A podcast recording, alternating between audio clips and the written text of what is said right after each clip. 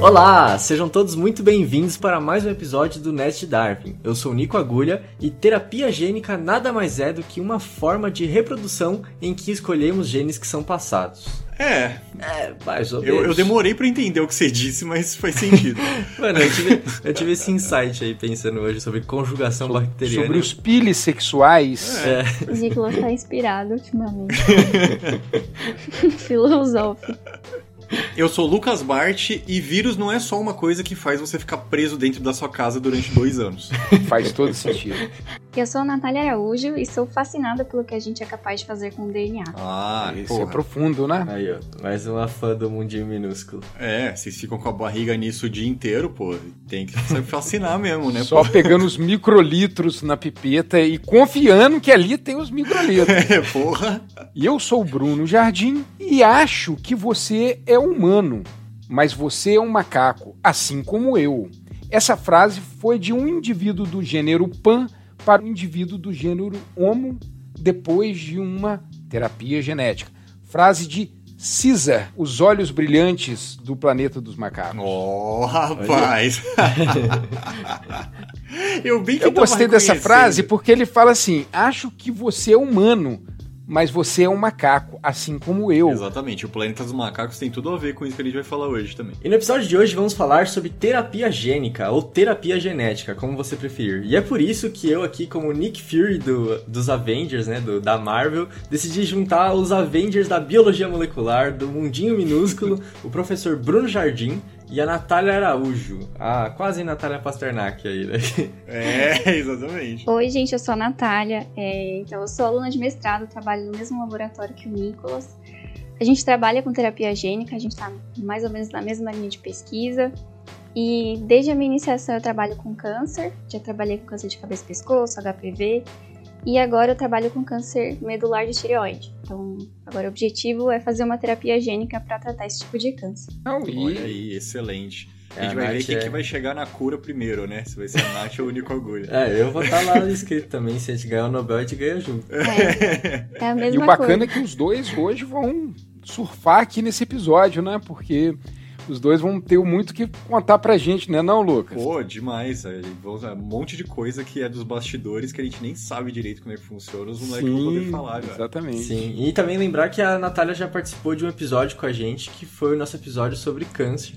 Então aí fazendo Uhum. sua segunda participação no Net Dark. Exatamente. Sim. Bem, pessoal, e eu sou o professor Bruno Jardim, diretamente de Itaperuna, no estado do Rio de Janeiro. Sou professor do Instituto Federal Fluminense. Também sou host de um podcast, que é o IFCast. E é a terceira vez que eu estou aqui com essa rapaziada. Então eu tenho direito a uma música, né? não é isso, pessoal? Exatamente. opa. Agora Então, em algum momento desse episódio, vocês vão escutar a música que eu vou escolher, hein? é, a Exatamente. terceira Mas é- participação pede música aqui. É o hashtag do Bruno. Mas muito bom estar com vocês mais uma vez, pessoal. Muito bom mesmo. Então bora pro episódio.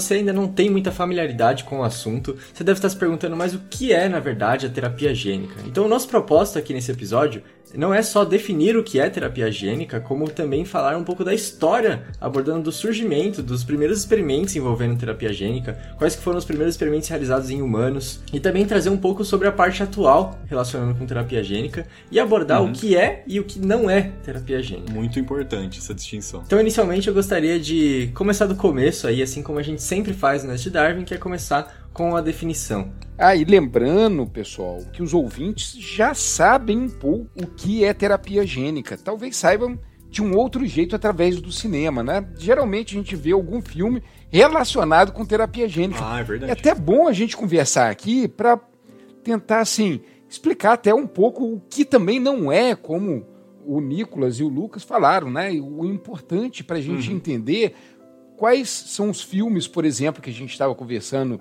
nos bastidores aqui, que tratam o é. tema. O que eu falei aqui na abertura, que é o Planeta dos Macacos, que é um tipo, né, que ele faz um tipo de terapia gênica, a gente pode comentar isso durante o episódio. E também, Sim. cara, aquele filme Eu Sou a Lenda. Aquele filme também ah, fala um pouco de terapia gênica. Só que, fazendo um parênteses aqui, ele não é um bom filme para a gente falar de terapia gênica, porque muita gente tem usado esse. Olha só que doideira, mas eu vou falar isso. Muita gente ah. tem usado esse filme como um pretexto anti-vacina. Olha que maluquice, né? Que sério? Sério, sério, sério. Ah, não é porque é ali, um, ali é tipo uma vacina com terapia é, gênica, é. né? Ali ele não explica tão bem. Uhum. E, e, e, as pessoas viram zumbis. Então, eles acham que pode acontecer isso também, é, gente. É, mas esse é clássico, né? Do vírus escapa do laboratório e aí começa é. uma coisa absurda. É Sem querer, alguém fez um, um vírus mortal é. que escapou. Se não me engano, no Resident Evil é assim também. A Umbrella é, Corporation criou assim. um vírus e aí transformou as pessoas em zumbi também. Tipo, é, por o... favor, né, gente? É ficção. Pois é. o Days Gone também, que é o jogo novo, mas nova geração, assim, ele também tem meio que essa ideia de que é, surgiu um vírus aí de zumbi que surgiu em laboratório também, tá ligado? É. A ficção fez três vezes, então é verdade, né? Basicamente assim. ah, tá no filme porque é verdade, é, o coronavírus né? também, né? Oi, Nath? Que tinha esse boato de que alguém fez o coronavírus no laboratório e soltou por aí, né? É, porra, é. é a melhor arma biológica do mundo, né? Que demora dois meses para matar alguém e espalha para todo mundo Ele da sua população. Um chip da Claro. Chip da Claro. Mas o Nicolas tinha perguntado alguma definição, né? É, eu posso falar alguma definição que a gente até tirou da Agência Europeia de Medicamentos. Né? É, a terapia gênica é um medicamento biológico que tem que ter algumas características. Contém uma substância ativa que vai consistir em que? Nos ácidos nucleicos recombinantes e usados em humano para regular, reparar ou até adicionar a deletar uma sequência gênica também. Uhum. Outras definições, como a do FDA dos Estados Unidos, define, ele tem uma tentativa de definição também, que são produtos que vão mediar efeitos por transcrição, eh, tradução de material genético, transferindo esse material genético de um indivíduo para o outro, através, uhum. talvez, aí até de um vetor, que a gente vai falar bastante aqui nele. Sim. E é, e é bom a gente falar aqui nesse programa também, porque a gente já falou desse assunto algumas vezes sobre é, biologia molecular. A gente tem um programa só para biologia molecular. E algumas vezes aqui nesse programa a gente provavelmente vai usar uns termos que eles são um pouco é, diferentes, assim. São termos da biologia molecular. Então, nesse programa que a gente gravou, que é justamente a história da biotecnologia, a gente explica um pouco melhor o que é, o que o Bruno falou agora de ácidos nucleicos recombinantes, a gente explica um pouco melhor naquele programa o que exatamente é isso, como que faz essas coisas. A gente vai explicar pontualmente nesse programa aqui também, mas se vocês quiserem mais detalhes, a gente tem um programa só falando sobre isso. É, o ideal, né, Sim, pessoal, exato. é maratonar o Neto de Darwin. Isso é o ideal. É claro, pô. então, concluindo o que o Bruno falou, o que, que é a terapia gênica? É você basicamente é, ter um indivíduo que vai ter um gene defeituoso, então é algo que é muito utilizado para se tratar doenças genéticas, em que você vai fazer a uhum. inserção desse material genético, então você vai colocar um gene que agora vai ter essa característica funcional. Então, é, depende um pouco do caso, mas como o Bruno falou, pode ser uma deleção. Então, o indivíduo pode ter um gene que está problemático. Então, vai ser feita uma terapia gênica para você tirar aquele gene daquele indivíduo. Ou você pode uhum. fazer então uma, uma complementação. Então você vai colocar um gene que o indivíduo não tem. Exatamente. O motor de arranque de um carro está com defeito. Você vai abrir o capô do carro, tirar o motor de arranque defeituoso, colocar um motor de arranque que funciona no carro. É, é meio que essa a ideia. Só que é a nível molecular. Então, assim como o Nicolas falou, a terapia gênica é usada para tentar tratar algumas doenças genéticas, câncer. Ele é usado também bastante para tratar doenças cardíacas esse tipo de coisa que tem um alvo no DNA. Então, o objetivo é trocar o DNA que está defeituoso e colocar alguma coisa que vai servir como um tratamento para aquela doença.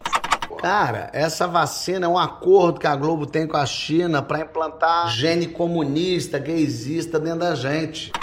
Pessoal, mas vamos pensar o seguinte: da onde que tiraram essa ideia de trocar um gene defeituoso por um sadio, por um, por um funcional? Isso aí, a, geralmente a gente olha na natureza as coisas acontecendo e tenta imitar né, no Exatamente. laboratório. É, é uma pergunta que é bem curiosa, para falar a verdade, né? Tipo assim, como que começou tudo isso? E na verdade é o que a gente pretende falar aqui, que é começar lá do início, de onde começaram as primeiras transferências gênicas existentes. Então, é, lá nos primeiros experimentos que foram realizados, que foram realizados é, por Frederick Griffiths em 1928, ele fez um experimento envolvendo. Inclusive, a gente já comentou desse experimento em outro episódio, se eu não me engano, é um episódio de História da Genética, que a gente também gravou com Isso aí, o Jardim Bruno. Eu né? estava lá. E esse Frederick Griffiths não é o cara lá do bombardeio? Exatamente. Ele morreu. O, o, laboratório dele foi bombardeado durante a Segunda Guerra Mundial. E ele estava dentro. Estava dentro, né? E foi ruim para ele porque ele estava no caminho certo aí para descobrir molécula de DNA, né? Ele estava num caminho bom. Definitivamente foi ruim para ele ele ter o laboratório bombardeado com ele dentro. Isso que Não, e, e, para te falar, não, não, então eu vou te contar outra coisa. Esse experimento do Griffith, ele rendeu para ele, para a equipe dele, 500 libras. Só que ele nem pôde usar essas 500 libras, né? Porque ele morreu é, no bombardeio. Nossa. Nossa. Coitado do cara. Cientista mano. não tem um não segundo tem, de paz. É, você vê, mano? Desde 1928. tem que lidar com tudo, né? Tem que lidar com 87% de corte na CAPES, tem que lidar com bombardeio nazista. É foda ser cientista. Bom, então o que consistiu esse experimento do Griffiths? Ele trabalhava com uma espécie de bactéria que era de pneumococcus, e ele tinha dois tipos diferentes dessa bactéria. Uma delas, ela tinha uma característica patogênica, então ela causava, né, doenças, e a outra não causava. E aí, quando ele inoculava é, essa cepa patogênica no camundongo, ele, ele realmente morria e morria de é, pneumonia. Agora, quando ele inoculava a cepa que não era patogênica, não acontecia nada com o ratinho. Aí ele decidiu fazer um teste. Ele juntou as duas cepas só que ele acabou fervendo a cepa que tava com a que com a que era patogênica. Não, ele, ele o que que fez? Ele teve tinha um, um terceiro grupo de ratos que ele pegou essa bactéria patogênica, ferveu e aplicou. Os ratos não morriam. Quer dizer que ele matou a bactéria. Né? Ele, tinha, ele é. tinha certeza. Aí um quarto grupo é, de ratos verdade. que ele fez isso que você falou. Ele pegou essas bactérias mortas pela temperatura e juntou com bactérias vivas não patogênicas. Aí quando ele aplicou esse mosto, essa mistura nesse ratinho, o ratinho morreu. Eles morreram. Significa o quê? Que tinha coisa nessa bactéria morta que passava para a bactéria. É, a bactéria sadia, viva e, e, que não matava, ela conseguia de alguma forma capturar alguma coisa da bactéria morta já que ela conseguia usar e que matava o que matava os ratos. Esse experimento foi bacana porque ele foi usado tanto para o início da compreensão que o DNA era o princípio transformante, que era o princípio da geração de um fenótipo e também da transformação, que é a questão da terapia gênica, o início da terapia gênica. Que é o nome que, que depois deram para esse processo, né? Que a bactéria consegue fazer de pegar um DNA que está fora dela e colocar para dentro dela, certo? E, e bactéria faz isso demais, né? É, muitos genes delas não são delas, elas vão captar isso do meio, tá? A gente chama até uhum. isso de transferência horizontal. Lembrando que a transferência isso. vertical é de pai para filho, né? a transferência de genes Exatamente. vertical. E a horizontal é de quem está ali do lado, né? E bactéria faz muito Exatamente. isso. Ah, pessoal, e também vertebrado também faz. Nós, por exemplo, temos vários genes que são de outras espécies, né? que hum. principalmente de vírus. Guardem essa informação. Nós temos Muito de vírus. cerca de 5% do nosso genoma é de DNA viral. Em planta também, isso acontece demais. Não, planta, cara, planta acontece demais, é demais, muito mesmo. Uma loucura. É até difícil para quem trabalha com, com dados moleculares de taxonomia, tem que filtrar esse tipo de coisa. Tipo, o que, que é genoma de verdade da planta, o que, que é genoma que entrou ali por transformação. É bem Tem uma bactéria que chama Agrobacterium tumefacies que é o que ele é excelente. É o que ele mais faz. Bactéria do transgênico. Pois é, bactéria do transgênico. É o que ele mais faz é injetar o seu DNA ali na planta, né? Fazer essa inserção. Mas deixa eu fazer uma pergunta para o Nicolas e para a Natália.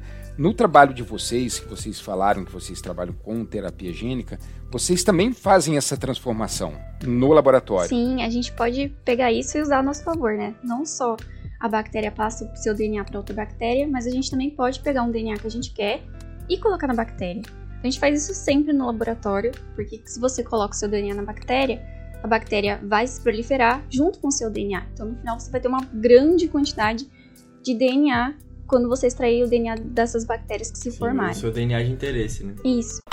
Cara, essa vacina é um acordo que a Globo tem com a China para implantar gene comunista, gaysista dentro da gente. E além disso, né, falando sobre transformação bacteriana, no início do, do, do episódio eu falei sobre, a, na minha frase inicial, né, ser que a terapia gênica é como se fosse uma reprodução, né? Então é meio que essa ideia que eu quis passar de Ah, transferência de material, Entendi. só que é, pode ser vertical ou horizontal, sabe? E na Uhum. real, que existem várias outras formas de transferência de material genético entre as bactérias. Também existe essa transferência de material genético que seria como se fosse uma reprodução, que é a conjugação, que seria realmente uma bactéria se encostar na outra, lá formar meio que um- uma ponte e passar o material genético para outra, que seria tipo o sexo das bactérias.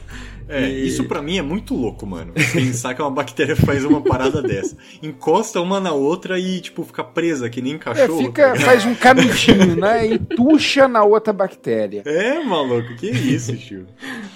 Assim como também tem uma outra forma de transferência de material genético, que é a transdução. E nessa forma, ela envolve um pouco aí até do que o, o professor Bruno comentou em relação a, a vírus. Então, nesse caso, um vírus que é muito conhecido por infectar bactérias, que é o bacteriófago, ele vai é, ter a capacidade de, sem querer, na verdade, pegar um pouco do material genético dessa bactéria, de uma bactéria e acabar passando para outras. Justamente por esse vírus infectar bactérias. Então ele se infecta lá, acaba pegando um pouco do genoma dela, e aí quando ele vai infectar outra bactéria, ele acaba passando um pouco desse material genético de uma para outra. Então pode acontecer uma transferência gênica também nesse aspecto. É exatamente esse mecanismo que é o mais interessante, eu creio eu, até pra própria terapia gênica que a gente vai tratar depois, que vocês podem até falar das experiências de vocês no laboratório. Porque o vírus, ele tem esse mecanismo que é muito interessante, né, mano? Que é o que eu falei na minha frase. O vírus, a gente pensa, hoje em dia, a gente pensa em vírus, a gente pensa em Covid, morte, Bolsonaro, essas coisas. Só que é, os vírus, eles têm esse mecanismo de reprodução que, é, que a gente consegue usar a nosso favor também. O bacteriófago, ele consegue, ele tem um mecanismo, é, ele não é tipo uma célula, né? Ele é tipo um aglomerado de proteínas com um material genético dentro.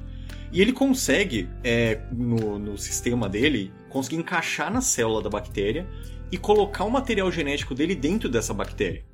Por quê? Porque colocando esse material genético lá, ele tem uma série de sinais que ele manda para a célula da bactéria, que ele se liga no material genético dela, e aí ele usa a maquinaria da célula bacteriana para se replicar. Aí, quando ele se replica, ele se divide novamente. Ele também consegue sintetizar as proteínas que compõem a cápsula do vírus. E aí, essa cápsula do vírus, ela captura o DNA do vírus, e aí ele estoura a célula, e aí tem vários vírus novos que saíram de dentro dessa célula. É basicamente assim que funciona. No caso do bacteriófago, ele destrói a bactéria para fazer isso. É, só que, e, é isso que o Agulho falou. É, quando ele entra dentro da bactéria e ele, tipo, quando ele divide o, o DNA dele para entrar dentro da cápsula viral de novo, é, ele consegue pegar uns pedaços do DNA bacteriano meio que por acidente. Que ele cortou no lugar errado do DNA e ele levou o DNA bacteriano junto. E é basicamente assim que acontece esse processo de transdução, né? E não é só o bacteriófago, né? Na verdade, todos os outros vírus, até os vírus que infectam as células humanas, eles fazem o mesmo caminho. Eles inserem o seu DNA dentro da célula e promovem a produção das proteínas virais, produzindo novos vírus. Então, alguém um dia teve a brilhante ideia de trocar esse material genético do vírus e colocar algum gene de interesse. Então, no caso, o vírus que contém o gene de interesse, quando ele infecta aquela célula que precisa de um tratamento, por exemplo, ele vai produzir, ele vai inserir esse gene dentro da célula e a célula vai produzir essas, esse, essas proteínas derivadas desse gene que vai ajudar no seu tratamento. Sim, e a gente acaba fazendo isso no laboratório, que inclusive é uma das coisas que a gente faz no nosso dia a dia, que é a gente tem um vírus que tem um material genético que a gente quer colocar numa célula, numa célula específica, não necessariamente numa bactéria, pode ser numa célula é, humana também, né? Pode ser uma célula eucariótica, em que a gente vai ter lá o nosso gene de interesse junto com o gene, por exemplo, de resistência a antibiótico. Aí a gente vai lá e faz essa transdução, a gente coloca esse vírus lá nas células, deixa ele lá um tempo, e aí depois a gente seleciona as células com antibiótico. Então a gente coloca lá o antibiótico como um fator de seleção, né, para selecionar só aquelas células que vão ter o gene de resistência ao antibiótico X, que é o antibiótico que a gente está colocando. E, e, aí vão ficar lá as células e vai se proliferar, né, em tese, só as células que realmente conseguiram ser transduzidas, né, em que realmente aconteceu todo esse ciclo aí de integração do material genômico do, do vírus no, nas células que a gente está tratando. Cara, essa vacina é um acordo que a Globo tem com a China para implantar gene comunista, gaysista dentro da gente. Então aqui a gente já falou de alguns mecanismos, como por exemplo a transformação e a transdução de transferência de material genético, né? Uma envolvendo somente bactérias, que seria a transformação, e outra envolvendo ah, os vírus também. E aproveitando falando de vírus, a gente pode começar a falar um pouco da importância deles na terapia gênica. Então lá em 1961, um pesquisador chamado Howard Temin, que estudava um vírus que é conhecido como vírus do sarcoma de Rous, não sei como é que se pronuncia direito, que deve ser francês, né? Mas ele estudava então essas células de galinha e ele percebeu que depois de é, essas células de galinha eram infectadas por esse vírus, que acontecia algumas mutações no material genético dela. Então ele começou a perceber isso e ele viu que, na verdade, essas mutações eram sequências do vírus que entravam na galinha. E que essas sequências do vírus elas eram responsáveis justamente por fazer tudo isso que o Bart explicou do é, de produção de mais progenes virais. Então é, foi meio que essa descoberta inicial de como que isso acontecia. E aí, a partir dessa descoberta, eles começaram a perceber que o vírus, na verdade, pode ser uma ótima ferramenta para ser utilizado como um vetor na terapia gênica. Mas o que, que seria esse vetor exatamente no caso da terapia gênica? O vetor, então, ele seria algo capaz de carregar esse material genético para aquela célula desejada, que pode ser tanto essa cápsula viral quanto você pode até colocar o DNA sozinho, só um DNA plasmidial, você pode fazer uma cápsula de gordura englobando esse DNA que também vai carregar para dentro de uma célula. Hum, tá bom. Sim, a ideia é que você tenha algum, como se fosse um Uber que vai levar o, o passageiro. é um veículo de transporte até o local é. que você deseja. Exato. E no caso a Nath comentou sobre é, cápsula de gordura ou às vezes coloca num vírus porque isso vai facilitar a entrada deles na célula, né? Porque o material genético sozinho às vezes não consegue entrar na célula. Então a gente coloca às vezes uma é, essa membrana de gordura, sim, justamente porque a membrana das células também é de gordura. Então uhum. as membranas se fundem e o material genético consegue entrar na célula. Ou então o vírus que tem é, proteínas específicas que conseguem fazer a inserção do material genético na célula. Então são formas de facilitar a entrada do material genético na célula. O DNA sozinho ele pode até entrar, mas você tem que dar uma judiada na célula que vai receber esse DNA. É. Ou você vai ter que dar um Verdade. choque nela, ou você vai ter que Exatamente. esquentar ela pra caramba, depois resfriar, você vai ter que fazer. E como a gente quer fazer. Botar pressão. É, não, você vai ter que arrumar um jeito ali.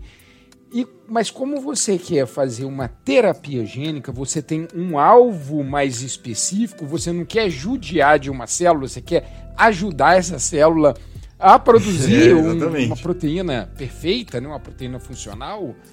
Os melhores aí são essas gotículas de gordura, né, essas cápsulas de gordura, e os vírus também. A questão do, dos vírus, eu acredito que tem até um potencial melhor, porque ele pode ter o seu tropismo. Por exemplo, às vezes os pesquisadores precisam de uma terapia, de estudar uma terapia específico para um tecido neuronal. O que, que ele vai fazer? Utilizar um vetor viral que tem esse tropismo, esse gostar de células neuronais. Então, a capacidade dele entregar esse material genético que está bacana, que está bom, que está funcional, é muito maior do que você só injetar o DNA e deixar para lá. Ou seja, é igualzinho o Uberzão mesmo que o Agulha falou. Você, tipo, você coloca lá onde você quer que ele chega e ele vai chegar você lá. marca lá no, no, no aplicativo. É. E vai ser caro. Ou seja, é igual o Uber mesmo. Inclusive, é difícil. Ultimamente, né? O Uber tá sendo muito difícil de você de ser aceita, né? Aham. E também, continuando nessa analogia, não é tão fácil assim quanto a gente tá falando de ah, fazer um vírus, colocar um DNA e aí o vírus vai colocar dentro Sim. da célula de todas as células que a gente quer. É. Não é tão fácil assim, né? É bem complicado. Sim. Não, é, eu e a Nath, a gente sabe os, os perrengues que a gente passa no lab todo dia. Aí até o que o professor Bruno comentou sobre dar choque nas bactérias, a gente, a gente fica tentando, às vezes não passa a corrente, às vezes estoura e a gente tem que fazer todo o procedimento de novo, porque é uma Nossa. desgraça isso. não dá certo. Aí imagina isso na pessoa, né? Manda lá pra Anvisa. Aqui, ó, a nossa terapia gênica envolve aqui o vetor viral, não sei o que, uma cadeira elétrica, né, pro paciente. Cara, essa vacina é um acordo que a Globo tem com a China pra implantar gene comunista, gaysista dentro da gente. Mas aí eu tenho uma pergunta, porque, né, eu não sou dessa área, e assim, é legal, o vírus, como vetor, ele entra no corpo, ele coloca o DNA onde a gente quer, normalmente ou não, ou a gente faz muita força pra ele fazer isso. Mas assim, até onde eu sei, o nosso corpo, ele não gosta de vírus, né? A gente tá na pandemia aí, a gente tá vendo como, como as coisas elas normalmente não são assim, muito felizes quando um vírus entra no nosso corpo. E apesar de a gente saber que o vírus que a gente tá aplicando não vai fazer mal, o nosso corpo não sabe que ele não vai fazer mal e ele vai responder. Então, como é que faz na terapia gênica para você conseguir garantir que ele, o seu corpo não vai destruir o vetor que você gastou um monte de tempo pra pra desenvolver? Então, é, na verdade que os vírus que são utilizados para fazer as terapias gênicas, eles não são vírus normais. Então eu não vou pegar aqui o SARS-CoV-2 e vou colocar o meu gene e vou te infectar. É, esse vírus ele passa por uma série de alterações genéticas em que ele não vai ter os, os genes para ele ser um vírus replicativo. Então ele, esse vírus sozinho, ele não vai conseguir se replicar dentro do seu material genético. Ele não vai conseguir se replicar nas suas células.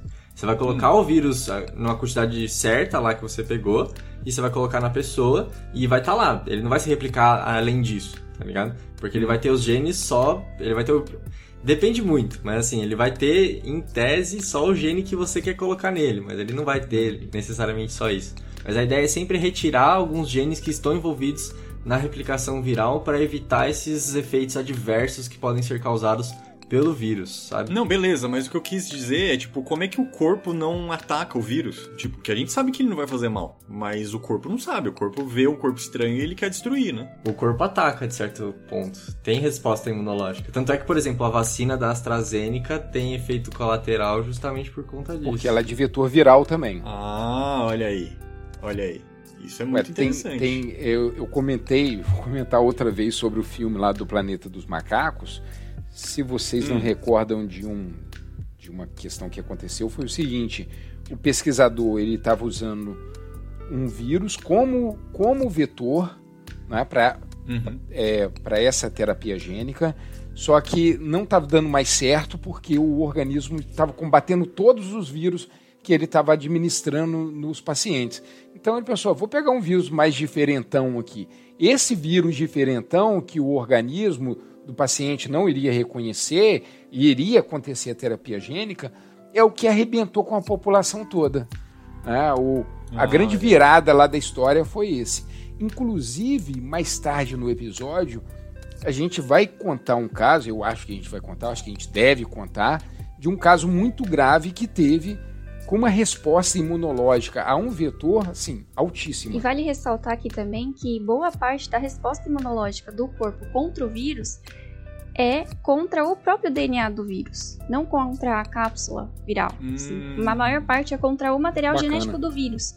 Então, se você exclui o DNA do vírus, não vai ter essa resposta imunológica tão exacerbada contra o vírus. Ah. Tanto é que num dos vetores mais utilizados, que são os adenovírus, é, existem três gerações de adenovírus. E a última geração de adenovírus que, que desenvolveram não tem nenhum gene viral. Hum. E aí a resposta dele acaba sendo menos imunogênica, comparada a todos os outros vetores virais. Bacana Ah, demais. entendi. E é Excelente. com isso que a gente trabalha. Aí seria essa terceira, essa terceira geração, é só a capinha mesmo, né? Capa vazia e a gente vai recheando do que a gente quiser ali. Isso. E, Inclusive, o professor Bruno Jardim comentou sobre é, usar um vírus diferente, né? Um vírus que não é o, o, o que a população está acostumada a ser infectada e tal. E inclusive a ideia da vacina da AstraZeneca é meio que essa, tá ligado? Eu achei interessante o que ele comentou, a gente pode comentar mais depois.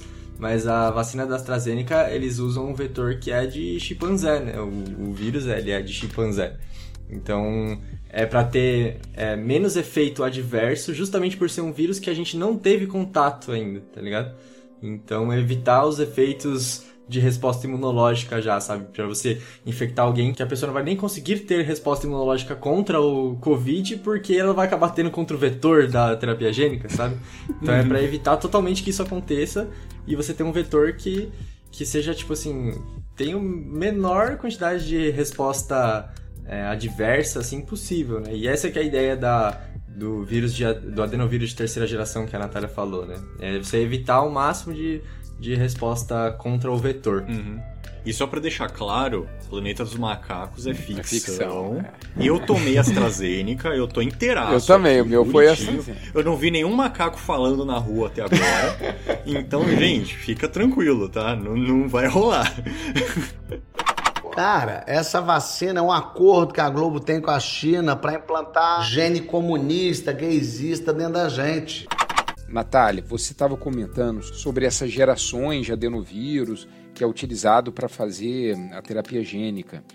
É, e também agulha comentando sobre a AstraZeneca.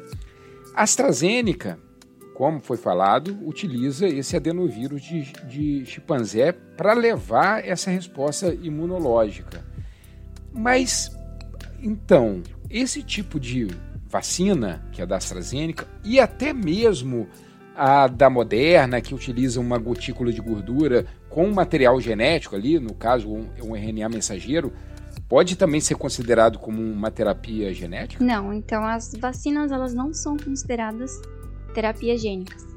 Isso porque os, o intuito é diferente. O intuito da vacina é você carregar alguma coisa que vai gerar uma resposta imunológica contra aquilo que você está colocando no corpo.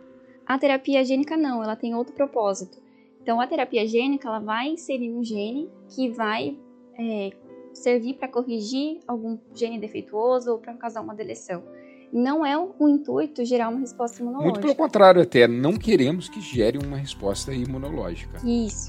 É, né? Pelo que vocês falaram. É, tipo, a terapia gênica, no caso, ela é mais usada para aquilo que a gente comentou no início, né? Que seriam doenças hereditárias. Então, você pensa, ah, Covid. Covid não é uma doença hereditária. hereditária é. Apesar é. do mecanismo ser muito semelhante, da gente pensar que tá fazendo realmente uma transferência de gene aí, para ele ter uma resposta imunológica e aí ter ação contra uma, uma doença, ele não é a mesma coisa, mas é bem parecido. Mas, o Nicolas, você estava comentando o seguinte, que a terapia gênica era para tratar uma doença hereditária, mas isso não significa que o, esse tratamento em um indivíduo evite que o seu filho não tenha essa doença. Porque nós temos dois tipos de tratamento com terapia gênica, né? A gente fala na somática e na germinativa, na linhagem de células somáticas e germinativas. Uhum. A da linhagem germinativa não tem tanta coisa que as pessoas já fizeram até hoje, tem? Até porque, eu, até porque, pelo que eu vi lá no artigo, não é proibido? Não, não, o estudo, o estudo não é proibido. É proibido pegar o embrião e colocar ele para é crescer. Mas você pode trabalhar com, com linhagens de, de derivações de células tronco, não? Então, você até pode, mas é isso que você falou, que tem um limite de tempo, né? Você só pode deixar crescendo um, um limite de tempo. Mas se eu não me engano, é isso que eles fazem na China, que é proibido nos Estados Unidos, mas não é proibido na China. Bom, então justamente isso que o Bruno comentou é aí que entra um pouco das dificuldades da terapia gênica. Porque a terapia gênica não é uma técnica fácil. Então, é, se você pensa nessa técnica de, das células somáticas, então você vai colocar lá ó, a inserção do seu gene nas células de uma pessoa normal, assim. Você vai colocar numa região, né? Então, se você quer fazer uma alteração, assim como, por exemplo, eu vi no vídeo do Nerdologia do, do Atila, que ele estava falando sobre o surgimento do Capitão América, né? o surgimento de um super soldado. Então, você tem que fazer uma, uma terapia gênica que vai inserir o gene de super soldado em todas as células do corpo dele. Então, você tem que conseguir atingir todas aquelas células, porque você tem que mudar o material genético de todas as células do corpo daquela pessoa para que ela vire um super soldado. Porque se você mudar só algumas, essas células eventualmente vão morrer e vai sobrar aquelas que que não tem o, o material genético que você conseguiu transferir. Então, em um certo momento, ela já não vai ser mais tão funcional assim. Agora, quando você faz uma alteração na linhagem germinativa, aí a partir do momento que você muda aquela primeira célula, todas as outras células do corpo da pessoa vão surgir a partir dessa. Então todas essas células também vão carregar o gene que você conseguiu transferir. É, célula somática, igual o Golha falou, músculo. Músculo é célula somática, célula do corpo que faz mitose, vai. Sei lá se eu Sim. posso usar esse de exemplo. É, acho que é isso. E célula germinativa, no caso de uma pessoa, uma pessoa adulta, a célula germinativa dela, no caso, é as células reprodutivas, é o espermatozoide, é o óvulo, Sim. esse tipo Ou de você célula. pega, tipo, um embrião e vai lá e injeta quando ele é, tipo, um zigoto, né? Quando ele é só a fusão do espermatozoide com o ovástro. Quando não tem nenhum tecido diferenciado ainda, né? Sim. E quando não tem nenhuma vigilância de ética, comitê de essas coisas, né? Aí você faz com o embrião. Também nem toda terapia gênica vai ser pra, tipo, trocar o um material genético ou inserir um material genético no gene de outra pessoa, mas pode ser só pra você colocar o seu produto lá, sabe? Eu posso ter uma terapia gênica para expressar uma droga só em algum lugar, e minha terapia gênica ser só para levar até o câncer, sabe? Então, tipo, eu coloco lá um vírus que tem uma uma afinidade por tal lugar, tal região, tal tumor, sabe? Então ele leva até aquele tumor, mas lá ele só expressa a minha droga, sabe? Ou eu posso ter um que realmente vai lá e insere o um material genético lá e muda, né? Porque tem dois tipos de vírus, tem integrativos e não integrativos. Né? Então pode ter um que entra no material genético e realmente muda o material genético e coloca o material genético dele lá, e tem um que ele só vai entrar lá e vai soltar a droga lá e aí tentar matar o câncer. Ou. É, no caso seria pro câncer, não tá pra você matar, tipo, a distrofia muscular, tá ligado? a hemofilia. Matar a hemofilia, é, exatamente.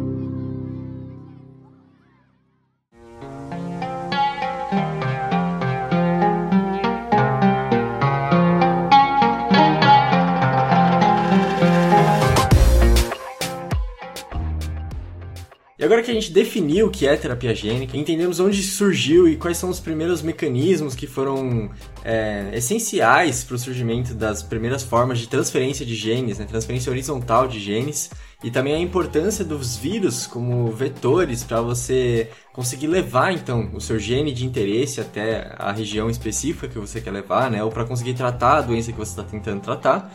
Vamos ver um pouco dessa terapia gênica aplicada. Então, quais foram os primeiros experimentos realizados em humanos que foram feitos utilizando terapia gênica? Então, o primeiro experimento envolvendo humanos aconteceu na década de 1990 e ele foi realizado por um pesquisador que chama William French Anderson, em que ele chegou a tratar uma menina de 4 anos que ela apresentava uma imunodeficiência que era muito, é muito rara, que chama imunodeficiência combinada severa.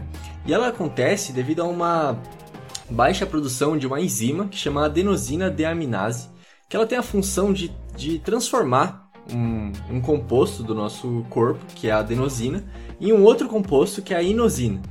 E o que acontece é que, devido à ausência ou baixa produção dessa enzima, que é a adenosina deaminase, que também é apelidada de ADA, ela gera um acúmulo dessa molécula, que é a adenosina, e esse acúmulo ele gera esse problema, essa imunodeficiência no corpo das pessoas e que ela é letal. Ela, a menina realmente, depois de alguns anos, ela não ia conseguir sobreviver. Uhum. Então, até por isso que eles decidiram começar, né, testar as primeiras vezes essa terapia gênica em humanos, justamente porque não tinha outra opção. A menina não, não produzia a enzima, então realmente não ia ter o que fazer. Então eles é. decidiram tentar e eles acabaram tentando não só nessa menina, como numa outra menina também. Então foram é, um N de duas pessoas. N maravilhoso, é, né? Altíssimo. É, quase cloroquina. E aí, concluindo a história, na verdade, deu super certo a terapia gênica, então eles conseguiram realmente fazer a transferência da enzima, e as meninas que, na verdade, iam viver, tipo, pouquíssimo por conta da imunodeficiência, elas acabaram vivendo, tipo assim, muito mais, elas chegaram a ficar adultas, eu não sei se elas chegaram a morrer, eu não tenho o, a informação recente. Elas com certeza chegaram a morrer agora. ah, sei lá, às vezes elas estão vivas até hoje. Mano. É, pode ser que elas estejam vivas ainda, mas elas vão morrer um dia. É. Porra, fez a terapia gênica e ficou imortal, agora não morre mais.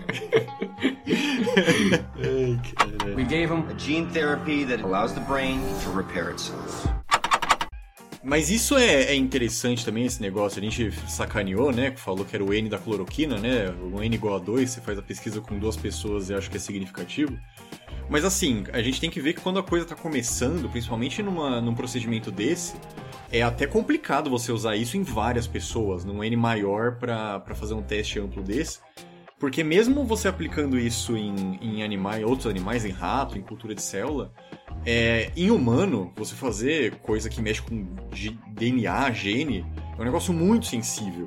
Então é bom, você começa devagarzinho, testa naquelas duas pessoas, vê o que acontece, e aí vai aumentando progressivamente o N. Mas assim, não é como se as pessoas tivessem feito aqui, ó. Fiz com essas duas pessoas, pronto. A Anvisa aprova e a gente imuniza agora com terapia gênica o Brasil inteiro, não é? Não é isso que os caras estão propondo também.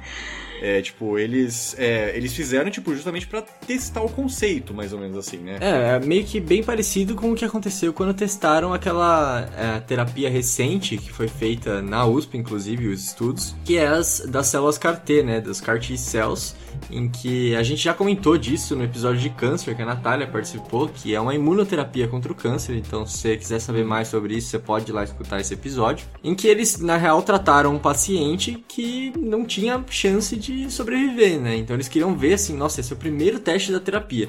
Aqueles paciente, aquele paciente estava com câncer metastático tipo assim, enorme, sabe? Tava com câncer em muitos lugares do corpo. O cara realmente não ia ter mais chance de sobreviver. Eles falaram, bom, como última alternativa a gente pode tentar isso daqui. Se der uhum. ruim, ele já ia morrer mesmo, tá ligado? Então, tipo assim, não tinha o que fazer. Agora, se der bom, ótimo. E, e deu certo. Realmente diminuiu uhum. muito os tamanhos dos tumores dele.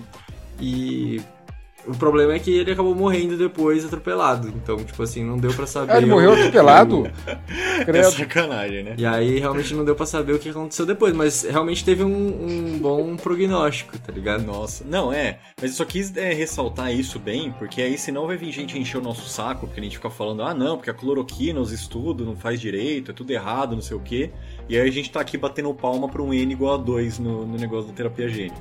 é só para deixar clara a diferença das coisas. No caso da vacina, a vacina ela precisa ser um número maior, porque a tecnologia a gente já conhece, a Coronavac. A Coronavac é a vacina que a gente faz desde que a gente inventou vacina, eu acho. Então, tipo, é, não precisa fazer com uma pessoa para ver se funciona. Aí já faz com todo mundo. Agora, numa tecnologia nova dessa, ainda mais mexendo com genoma, né, mano? É complicado. É, então. E esses estudos, eles são relativamente antigos, né? Hoje as coisas são bem mais exigentes ah, pra sim. fazer estudos em vivo. Sim, é verdade. Tem isso também. Essa questão que a Natália falou, pessoal, de que antes as coisas não eram tão fiscalizadas, assim, a gente não tinha tanto parâmetro, tanta legislação ética isso causou uma, uma besteira, tá? As pessoas exageraram, os pesquisadores começaram a forçar muito a corda, esticar muito essa corda, deu o que nós conhecemos pela primeira morte biotecnológica da história. Foi de um garoto de 18 uhum. anos, Jesse Dinsinger, que Olha sofria, aí. pessoal, de uma doença é, ligada ao cromossomo X que impedia do fígado dele de uhum. metabolizar é amônia. Era em, uma, em um sistema enzimático de ornitina transcarbamilase. Então Nossa, ele tinha essa, essa, ele tinha essa deficiência nesse gene, gene específico, e foi voluntário para um teste com uma terapia genética nova que o pesquisador estava apresentando. Só que é o seguinte, esse experimento ele foi muito mal desenhado, muito mal pensado. Eles não pensaram, eles não estudaram o voluntário em si. Tanto que, na verdade, esse menino que morreu por causa dessa terapia, ele nem era o voluntário prim é, principal ali, tinha outra pessoa na fila. Ah, é, tava, tinha outro cara, tinha essa história, né? Isso, que, que tava tudo certinho para testar com esse indivíduo. Aí ele desistiu, aí chamaram o Jesse, ô Jesse, chega aí que eu quero te mostrar um negócio. Aí foi tarde. Só que aí é importante ressaltar aqui, pessoal, que não foi precisamente a técnica da terapia gênica que levou à morte do menino, mas foi o vetor que eles usaram. Foi um vetor viral que esse menino ele já tinha entrado em contato várias vezes na vida. Então Ups. o que que então ele já tinha assim é, o, é, o sistema imunológico dele já estava sensibilizado para aquele vetor. Uhum. Quando ele entrou em contato com o vetor, teve uma confusão imunológica, uma explosão de, de células imunológicas, é, anticorpos que levaram à falência múltipla dos seus órgãos.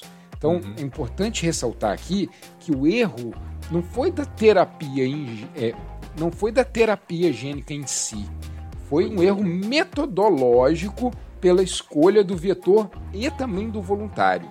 Tanto pessoal que quando ele su se submeteu ao teste, os níveis de amônia dele estavam lá em cima, sabe? Então, Nossa, o corpo dele errado. já estava tudo errado, ele já não estava na homeostase, uma palavra uhum. que o biólogo adora falar, né? Ele não estava na homeostase. É. Não era nem controlado, né? Tipo, ele já estava num estado que não é normal. Tipo, então não, o resultado não, já não ia ser confiável direito. Era aquele cara, tipo aquele cara que tá passando na rua. Ô, oh, chega aí, vem cá pra te mostrar Nossa, um negócio. Mano. We gave him a gene therapy that allows the brain to repair itself. Isso aí, pessoal, foi um marco importante porque toda é, toda uma moratória começou a ser pensado para esse tipo de tratamento. Pois é. é. Teve uma até vários pesquisadores abandonaram a área. Só mesmo no meio dos anos 2010 que voltaram com as pesquisas mais ativas com, com testes em humanos. E até foi em 2014, foi um estudo que foi publicado lá na New English Journal of Medicine, que demonstrando uma terapia gênica no tratamento da hemofilia, que aí teve quase o renascimento dessa tecnologia aplicável, não só em estudo em laboratório, mas utilizando indivíduos para esse teste. É, eu vi, eu, eu cheguei até a ver um, um artigo de revisão quando eu estava estudando para essa pauta, que eu, eu, fui, eu fui de propósito. Eu falei, eu vou procurar alguns artigos que não envolvam câncer, porque vai ter duas pessoas que trabalham com câncer no programa, então eu vou tentar desviar desse assunto um pouco para ver se a gente consegue outros exemplos. E eu bati nesse, nesse caso aí de 2014, que era o tratamento de hemofilia. Eu lembro que era de um gene único do cromossomo X, isso mesmo. E aí é, é muito interessante mesmo. E é, e é claro, você para pra pensar. É, tava tudo indo bem, o mundo é lindo, olha só, biotecnologia, a gente consegue alterar o DNA, a gente consegue ajudar as pessoas, doenças genéticas que nunca ninguém nem imaginou que poderiam ser combatidas, a gente tava conseguindo tratar, e aí de repente o tratamento de doença genética vai lá e mata um cara. Tipo, isso é, é, pegou até as pessoas meio de surpresa naquela época. Eu também não sei como é que as pessoas não pensaram que isso ia acontecer em algum momento mas é, elas claramente não estavam preparadas para quando acontecesse o desastre, né? E aí a corda, tipo, da mesma, da mesmo jeito que você falou que eles estavam puxando muito a corda, os cientistas, aí também eles deram um nó nessa corda, né? Amarraram os caras de um jeito e falaram, não, agora tem todo esse, esse arcabouço de regras que vocês têm que fazer, e aí é, as coisas são muito mais seguras hoje em dia. Né? É importante que a partir de problemas como esses, de envolvendo terapia gênica, é que começaram a ser é, meio que estipuladas algumas normas, né? Então, tipo assim, tá, beleza, a gente tem a capacidade de alterar genes para tratar doenças, mas que doenças que a gente vai tratar, né? O que que a gente, até onde a gente pode ir com isso? E algumas normas foram estabelecidas, então eles optaram por tratar apenas doenças monogenéticas, então apenas doenças que vão estar envolvendo apenas um gene. Então, é do, coisas que relacionarem com muitos genes pelo menos eles vão evitar nas terapias gênicas, justamente para evitar que tenha que fazer muitas alterações, coisas de, de uma técnica que a gente não domina ainda direito. Então, tentar evitar uhum. esses casos.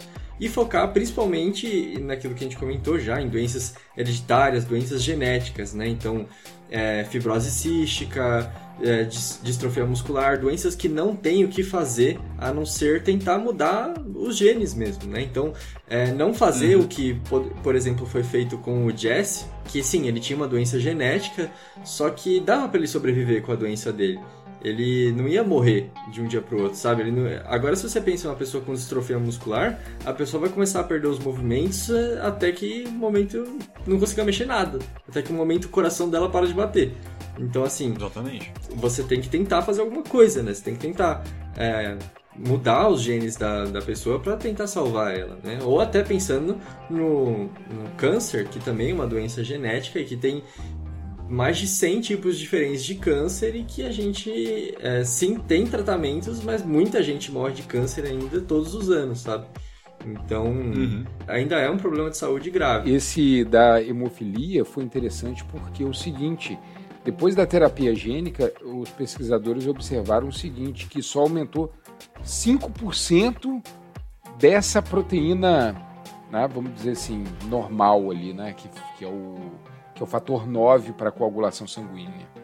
Só que o seguinte, que a, a, os, os eventos hemorrágicos caíram 90%. Então, esse experimento foi interessante, que já começaram a perceber o seguinte, o tanto de proteína que nós temos, de um aqui no exemplo, no fator 9, o, a quantidade não é, vamos dizer assim, não é um fator crucial porque parece que nós temos proteínas meio de reserva, proteínas amortecedoras, né, que era um pouquinho só. A pessoa precisava de 5% a mais, que já resolveu um problemão. Então foram, assim, esse experimento, além de tratar a hemofilia dessas pessoas, descobriram isso também. Que às vezes você tem um nível de proteína alto que não precisa daquilo tudo. Agora as pessoas estão pesquisando que para que, que a gente tem tanta proteína já que a gente não precisa daquilo tudo? We gave him a gene therapy that allows the brain to repair itself. Não, e aí beleza, a gente tá falando aí, voltou a terapia gênica legal, né? Tipo, agora com a regulação bonitinha. Mas assim, a gente conhece a regulação aqui no Ocidente. Porque lá no Oriente, logo em 2015, apareceu aquele cientista chinês que resolveu fazer um teste de terapia gênica envolvendo embriões humanos. Né? 86 embriões. 86 embriões Nossa o maluco pegou pra fazer terapia gênica, mano. Pra fazer o estudo de terapia gênica. E aí foi um desastre também, né? Porque o cara também fez tudo errado e porque a regulação lá na China não foi tão forte quanto as agências reguladoras do Ocidente, né? Tanto que acho que nenhuma revista publicou isso do cara, né? Cara, ele até tentou, mandou para SAIS, para Neito, para Cell. Só teve uma revista de um nicho muito específico. Acho que é Cell and Protein, alguma coisa assim. Agora não me lembro, mas sabe aquela revista assim, quase predatória, sabe? Sei. Que uhum. vai aceitando as coisas? E aceitou o, é o trabalho deles. É, o interessante é que o dos 86 embriões que o Jiu Jiunjihang Jiunjihang que não tem nada a ver com que não é parente do bobo da corte palaciano não, tá? É outro Hang. Ah, o bobo Tem nada aquele... a ver, não é parente, não. É, aquele cara que tem a cabeça naquele formato esférico e gosta de usar terno verde, é desse que é, tá não é parente dele, não. Caralho. Mas é o seguinte, dos 86 embriões, pessoal, somente quatro, quatro que tinha o gene mesmo, que, que era o gene alvo ali da inserção no genoma do indivíduo.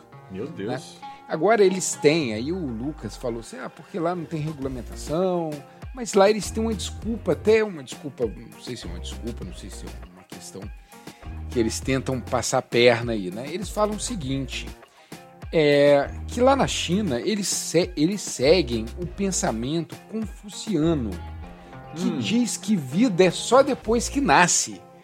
Hum, né? Então ele se diz do Confúcio mesmo. Confúcio, isso, isso, isso. Nascer, então, então eles dão e aí é pegadinha do malandro, não tem problema não, pode usar é o embrião à vontade, porque não é vida. Não nasceu ainda. É, então não é nasceu, tá valendo, né? Mas tipo, que, ele fez o que? Ele colocou, fez a terapia gênica no, nos embriões e o que? fez os embriões crescerem e, tipo, virar um bebê? Não, não, não. Não chegou até, até, até onde, onde que a gente sabe, tá? Não, não tem bebê envolvido, não. Ele só viu aonde que foi inserido esse gene é, escolhido. E vocês que são especialistas, né, aqui no, no programa, que fazem terapia gênica, o quão, o, o, quão errado o cara pode ter feito o procedimento para de 86 embriões ele conseguir é, inocular o negócio em 4. Quão, o quão ruim pode ter sido o método do cara pra isso acontecer? Ah, mano, é, eu, o meu deve estar tá pior ainda no lábio, minha transdução. eu já devo ter feito umas 270 e não consegui nenhuma ainda. Caralho. Não, mas trabalhar com células embrionárias é muito mais complicado. Ah, é? Sim. É quem falou no começo do episódio vocês comentaram né, que tem uma terapia gênica somática e tem dessa linhagem germinativa, né, que é com as, essas células tronco. A própria estudo de célula tronco teve o seu a sua complicação, né? Ela começou em 1970, aí depois é com em camundongos, depois foi para macaco réus, depois foi para humana em 96. Aí depois teve uma parada, né, até mesmo com a influência do governo é, Bush lá nos Estados Unidos, teve uma proibição de financiamento, de, né, de, de derivação de novas linhagens. Então, não é que a gente não tem um conhecimento bom em células-tronco, é que a gente poderia ter mais, porque a gente teve que dar uma brecada nos estudos. We gave him a gene therapy that allows the brain to repair itself.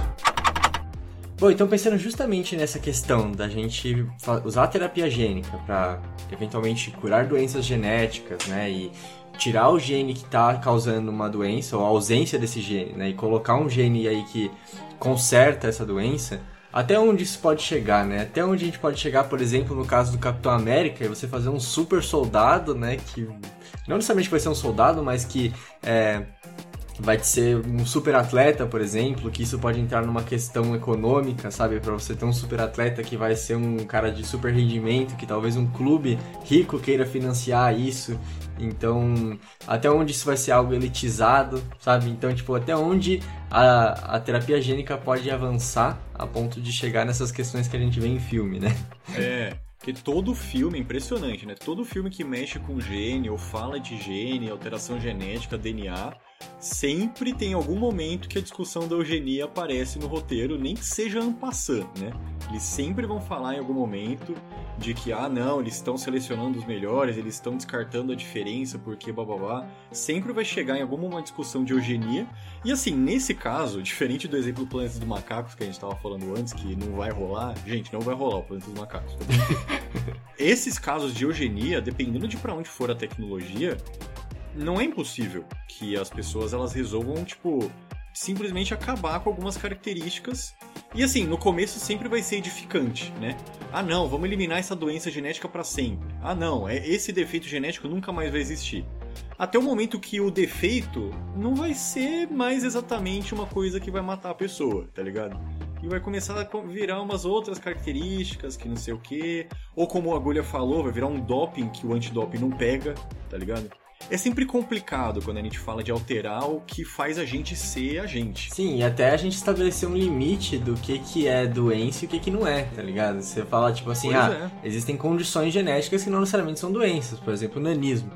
Nanismo é uma condição genética que depende de um gene só, né? Então é um, se enquadra aí no que a terapia gênica poderia ser usada. Mas será que é uma realmente deve ser tratado. Tipo assim, pessoas com nanismo têm que parar de existir, sabe? Tipo assim, não faz sentido, porque é uma condição só, né? Uma condição genética, assim como uma pessoa ser alta, uma pessoa ter características diferentes, isso não necessariamente Quer dizer que as pessoas vão poder alterar tudo, né? Mas, tipo. Não, eu já ouvi falar, por exemplo, que pessoas que têm olho azul têm mais propensão a ter catarata, umas coisas assim, ficar cega.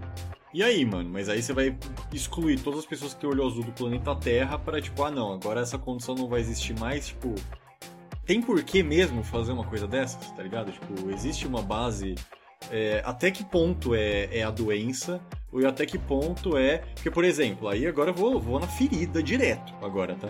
Eu sei que, que cor de pele não é um gene só, mas vamos elocubrar aqui. Existem dados muito consistentes, principalmente lá nos Estados Unidos, de que as pessoas negras elas têm mais problema com o metabolismo da vitamina D nos é, hemisférios ao norte, né, do Equador, provavelmente nos, é, no extremo sul também, mas os estudos são nos Estados Unidos. Mas e aí? O que, que você faz? Você vai dizer, ah, não, então não pode mais ter pessoa negra aqui, porque ela vai ter problema com vitamina D e a gente tem que evitar essa doença. E aí, tipo, vai tratar isso como uma doença, sendo que, tipo, claramente o fundo disso vai ser uma postura racista. É, é esse tipo de coisa que a gente deveria pensar, né? É o que a gente coloca como eugenia positiva, né?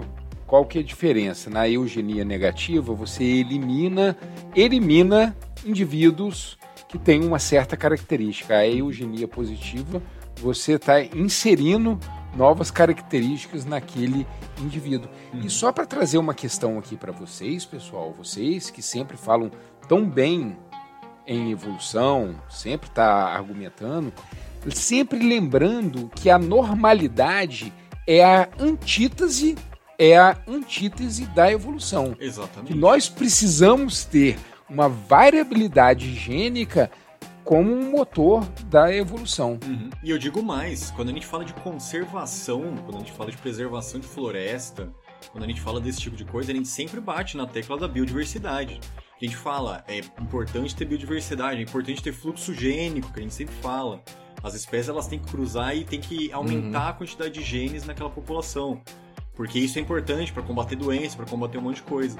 E isso que a gente está falando, essa possibilidade que é aberta com, a, com essas terapias gênicas, essas modificações genéticas nesse sentido, elas abrem uma porta muito perigosa para justamente transformar a humanidade numa, numa raça que tem as mesmas características e que, portanto, é extremamente frágil a, a modificações ambientais e que é, vai contra tudo que a gente prega e que a gente precisa que a natureza tenha Tipo, a gente quer que a natureza tenha biodiversidade pra gente poder usufruir dela, mas a gente não. A gente vai ser diferente, a gente vai ser homogêneo e vai ficar parecendo aqueles bebês gigantes de fralda lá do Prometheus. Pelo amor de Deus, né? a gente tem que ter alguma linha ética para conseguir filtrar esse tipo de coisa. Não, e é só pontuando, pessoal, que a terapia gênica não é para isso, não é para fazer esse super é. soldado, mas a tecnologia utilizada para a terapia gênica pode ser usada para isso. Sim, tem essa capacidade. Oppenheim, ele construiu a bomba atômica utilizando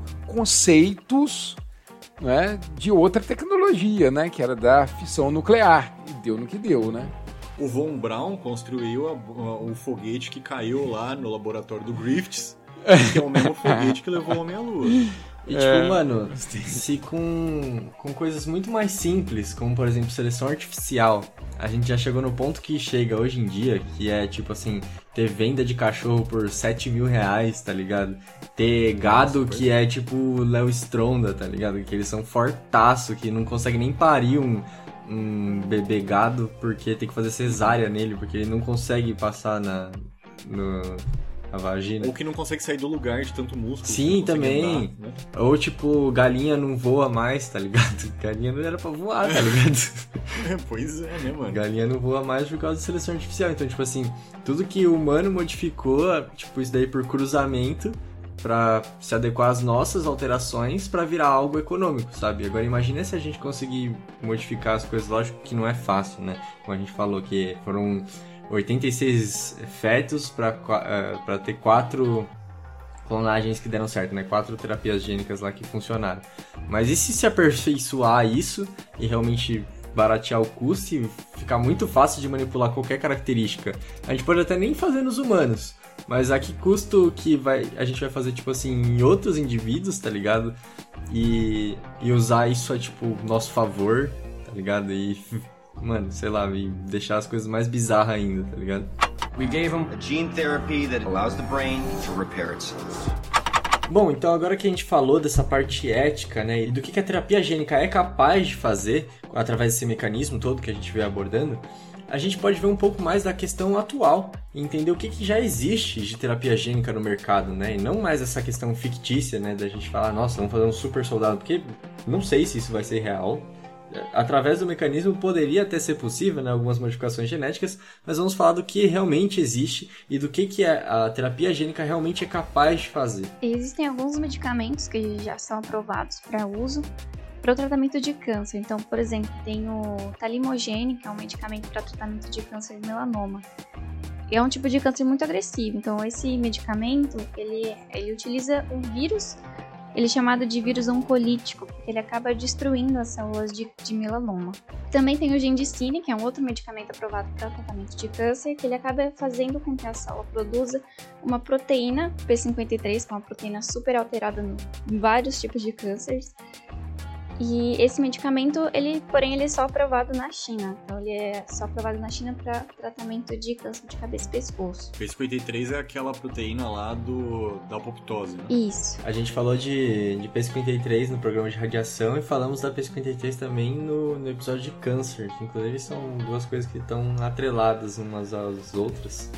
E a questão dos medicamentos aí que a Nath falou é que eles são exatamente tudo que a gente veio falando, né? Então, por exemplo, esse gendicina, ele tem a capac... ele é um vírus que vai expressar essa proteína P53, que como a Nath disse, essa é uma proteína que está ausente em vários tipos de câncer. Se eu não me engano, em mais de 50% dos tipos de câncer, eles realmente não têm essa proteína. E essa é uma proteína que ela é vista como a, a guardiã-chefe do genoma. Então ela é responsável por várias ações de de manter a célula é, viável lá, né? Então, tipo assim, qualquer coisa que acontece com a célula que a P53 percebe que ela está alterada, ela faz com que essa célula sofra a morte celular programada, que é o que a gente também acabou abordando no programa de radioatividade. E quando não está presente essa proteína, o que acontece é que a célula que está com alguns defeitos vai continuar se replicando sem parar. Então a ideia dessa terapia gênica é justamente você usar então um vetor, né, o vírus, para levar essa é, P53 de volta para aquela célula que está com a P53 ausente. Então, meio que retomar a expressão da, dessa proteína. Né? Uhum. Nossa, é, realmente excelente. É muito bem pensado para você conseguir evitar que o tumor continue sendo um tumor. Né? Sim, sim. É tipo, mano, a ideia é, é muito boa, tá ligado? E, e várias técnicas assim você vê a ideia e você fala, caralho, técnica genial, né? Que ideia genial. Porra! Mas é. nem tudo é tão simples assim, né? Imagino que deve ter dado um puta trabalho. Bom, vocês têm um puta trabalho aí, né? Então, tipo, eu imagino que seja mais ou menos nessa linha.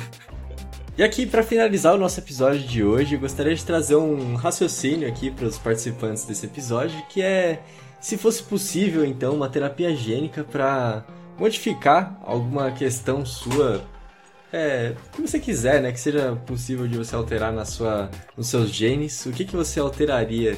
Né? O que, que você inseriria de genes aí no seu material genético? Mano, memória, direto, memória. É só isso que eu quero pra minha vida. Não quero mais nada. Eu só quero lembrar das coisas. O Agulha ele me lembrou no domingo que a gente tinha uma reunião marcada pra falar desse programa.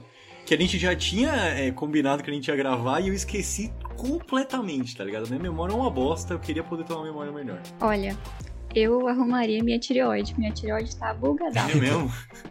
Nossa, Sim, triste. eu comecei a trabalhar com a tireoide e já descobri um monte de problema na tireoide. Foi o karma. Foda. Ah, eu, quando o Nicolas perguntou, a única coisa que me veio na cabeça foram os X-Men, né? Pensei assim, qual o X-Men que eu mais gosto, que eu queria ser aquele X-Men? Hum. Aí eu tô entre, entre os poderes de cura do Wolverine que é muito bom, porque Porra, ele vai se sim, regenerando sempre, né? Ele vai se regenerando. Não tô falando nem lá do. Eu não tô falando nem lá do Adamantio, não, porque é uma coisa que foi extra, né? Foi Aham. colocado nele. Colocando. Mas eu acho que o poder de cura dele, o poder de regeneração é fantástico. E o, e o Bart falou sobre a questão lá da memória, ser mais inteligente, tipo um, um Caesar lá do. Falando mais uma vez aí do.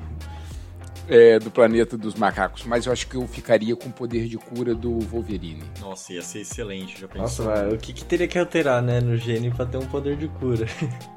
Porra, o que, que não ia alterar no gene pra ter um Não, poder é o de- poder de regeneração. Aí é com vocês dois aí, Natália e Nicolas. É, pensa ué. aí. Ah, O que- Teria que ativar o ciclo celular das células. O problema é que isso pode desencadear um câncer. câncer. Isso, pode desencadear. Então, é um como, é como as células se regenerarem sem desencadear um câncer. Aí, Nico Agulha, doutorado, tá, tá na tua mão aí. Faz, vai. Vai, então esperando. Terapia Logan vai chamar. E, mano, o meu, eu gostaria de ter uma, mano, uma fábrica de ATP infinita.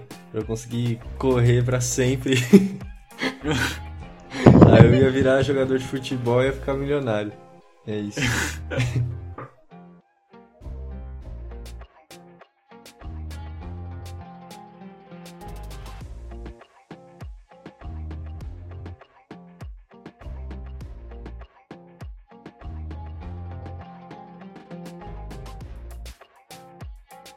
Não, mas espera aí, o feedback do ATP, se tiver muito ATP na sua célula, você para de produzir também, ó. É verdade, vai ter feedback. Né? É, o ATP ele é um regulador alostérico de várias enzimas das cascatas metabólicas e também muito ATP vai acontecer o quê? Vai favorecer o acúmulo de gordura no seu Então a gente descobriu basicamente que o agulha quer ser gordo. É, é isso, essa é a modificação que eu queria fazer. É, mano, é isso. Não, gente, mas não, não, mas ele falou o seguinte, não, vai ser honesto. Nós começamos essa brincadeira de falar assim, alguma algum tipo que não precisa existir assim na vida real, né? Ele falou que quer o ATP para correr mais, não é não? Aham. Cara, todo mundo querendo memória, a Natália querendo melhorar a tireoide, ele, ele quer correr. O Nicolas, o sonho da vida dele é correr. Qual é o seu sonho? Correr. Detalhe que ele já queria dois pulmões. Ai, ai. Você, quando você era pequenininho, ele perguntou qual, qual que é o seu sonho, Nicolas? Eu quero correr. Qual que é o filme favorito? Forrest Gump. Né?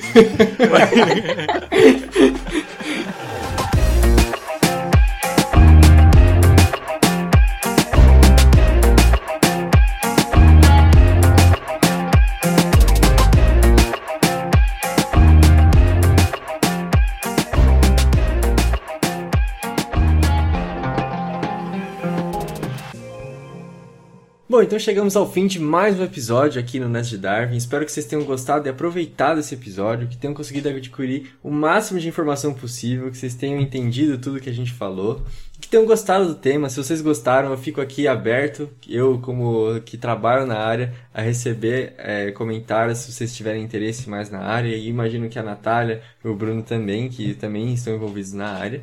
E gostaria de agradecer muito a presença de- dos dois que ajudaram muito a gente na elaboração desse episódio. Então, muito obrigado, Bruno e Natália, por fazer esse episódio especial aí.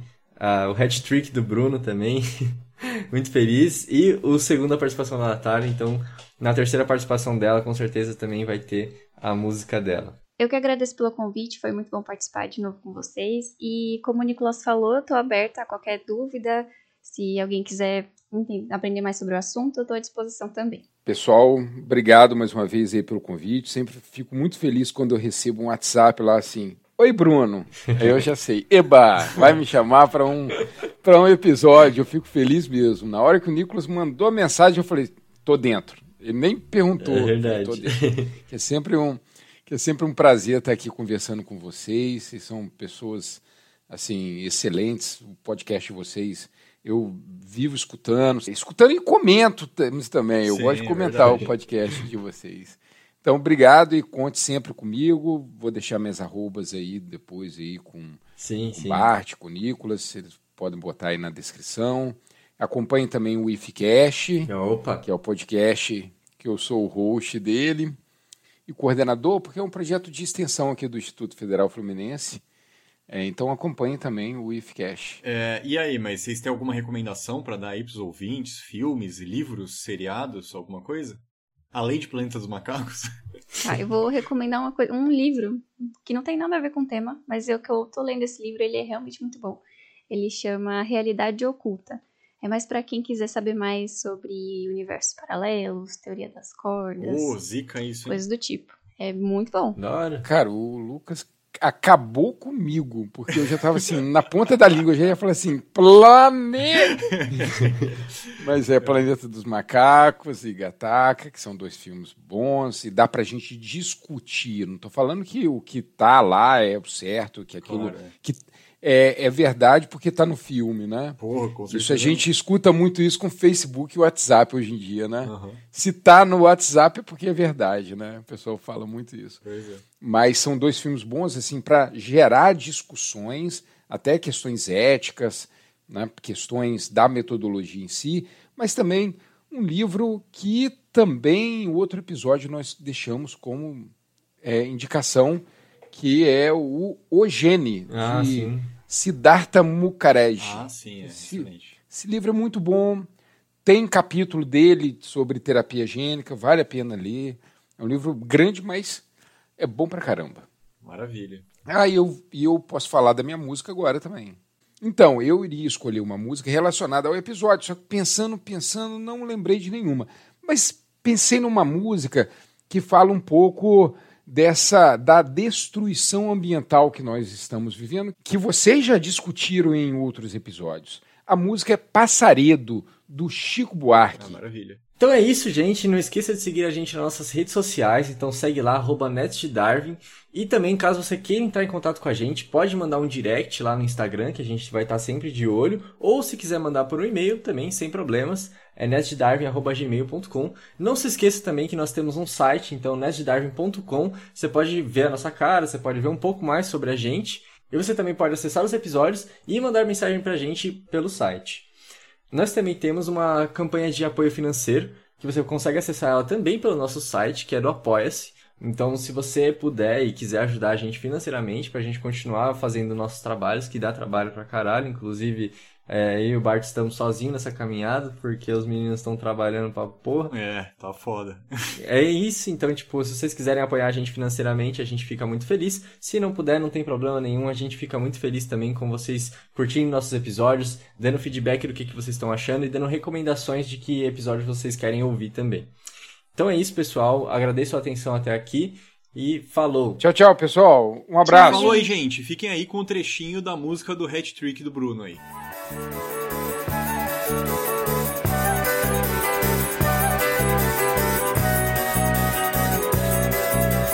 E pinta silvo, oi pinta roxo, merro irapuru. A chega e vira, engole vento, saíra inhambu. Foge asa branca, vai patativa, dor do tujutuim. Xoti é sangue, xoti é fogo, xorroxinol sem fim. Some coleiro, anda trigueiro, te esconde colibri. Voa macuco, voa viúva, o chariti.